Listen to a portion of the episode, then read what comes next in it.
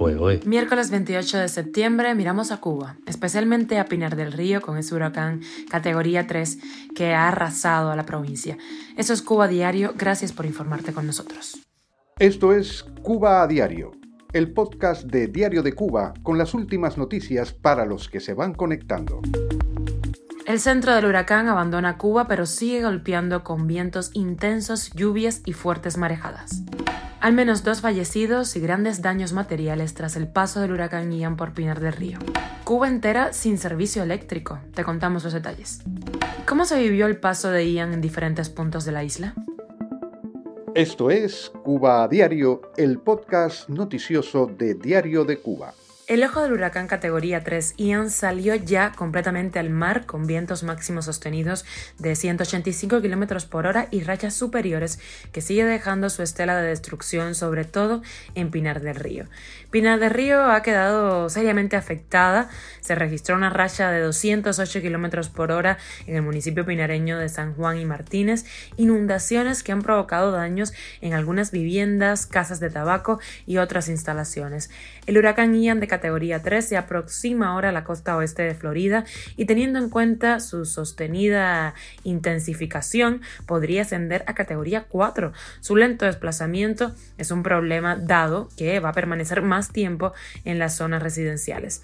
El gobernador de Florida, Ron DeSantis, advirtió a los ciudadanos que están en zonas de evacuación que el tiempo para evacuar está para terminar. Lo escuchamos. If you are in an evacuation zone, particularly in those southwest Florida counties, uh, you know your time to evacuate is coming to an end. Uh, you need to evacuate now. Uh, you're going to start feeling major impacts of this storm uh, relatively soon. Uh, we anticipate landfall sometime uh, tomorrow afternoon into tomorrow evening. Uh, but of course, if it even if it arrives on land uh, tomorrow evening, you're going to feel those effects uh, far before that. So if you still haven't made the decision, uh, now's the time to do it, and, and now's the time to act. Necesitan evacuar ahora, dicen. Aunque aún se trabaja en conocer las cifras oficiales, Reuters reportó que la tormenta dejó al menos dos muertos en el occidente de Cuba. Así informaron medios estatales. Uno de ellos era un residente del municipio pinareño de San Juan y Martínez, uno de los más afectados por la tormenta. Según refieren medios de prensa independiente, la muerte ocurrió por electrocución cuando el hombre intentaba proteger una turbina de posibles impactos que pudieran romperla. En el pueblo de San Luis, Ian mató a Damaris eh, Calunga, una mujer de 43 años, aplastada por el derribo de una de las paredes de su casa. Las afectaciones materiales saltan a la vista en fotos y videos que han inundado las redes sociales. Familias han visto volar el techo de sus casas. El hospital Abel Santa María, en Pinar del Río, tuvo grandes afectaciones.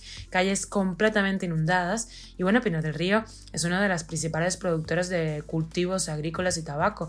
Los medios estatales dijeron que los agricultores habían asegurado 33.000 toneladas de tabaco almacenadas de cosechas anteriores, pero muchos edificios de granjas hechos con techos de palma habían sido arrastrados por la tormenta en el municipio pinareño de San Juan y Martínez, donde un hombre murió electrocutado, medio centenar de familias perdieron los techos de sus viviendas.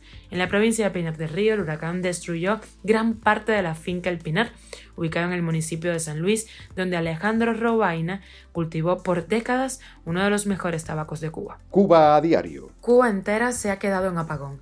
Se ha dado una situación crítica de cero generación eléctrica en el país. Las autoridades de la Unión Eléctrica de Cuba informaron que ha ocurrido una apertura y una avería en el sistema electroenergético nacional que ha provocado la desconexión del 100% del circuito eléctrico del país. El colapso ocurrió a las 6 de la tarde del día de ayer.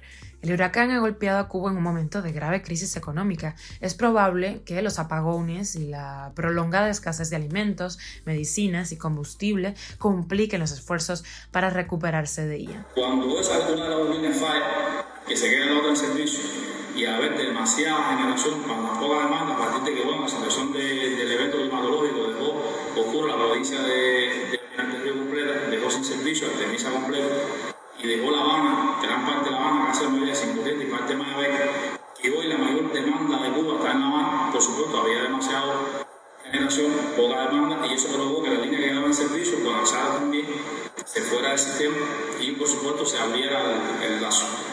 abrirse el lazo, hay que retirar toda la carga existente en, en, el, en el país, que la carga existente quiere decir la población. Y a su vez eso provoca también que máquinas generadoras, como el caso de ITER, salieran con una nueva seguridad del sistema eléctrico.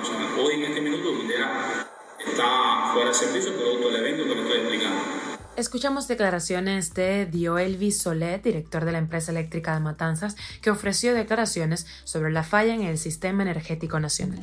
Aún faltan días para conocer el daño final que provocó Ian en el occidente de Cuba y en todo el país. Pero vamos a empezar con lo que vamos conociendo. Al menos 80 viviendas han resultado dañadas por el impacto del huracán Ian en la isla de la Juventud y se han cuantificado hasta la fecha 76 casos con derrumbe parcial de cubierta, según información de medios oficiales difundidos en las redes sociales. En Twitter, el canal Islavisión refiere además que el cultivo de plátano fue el más afectado en ese territorio. Además, se ha visto una estela de árboles caídos, inundaciones en zonas bajas y derrumbes de cubiertas. En Artemisa también se dañaron plantaciones de banano.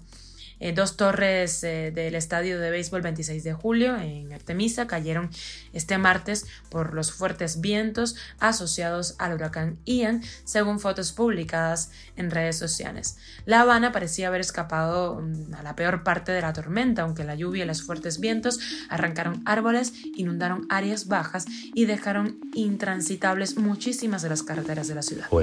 Estaremos muy pendientes de lo que sucede en Cuba en este momento crítico para la ciudadanía.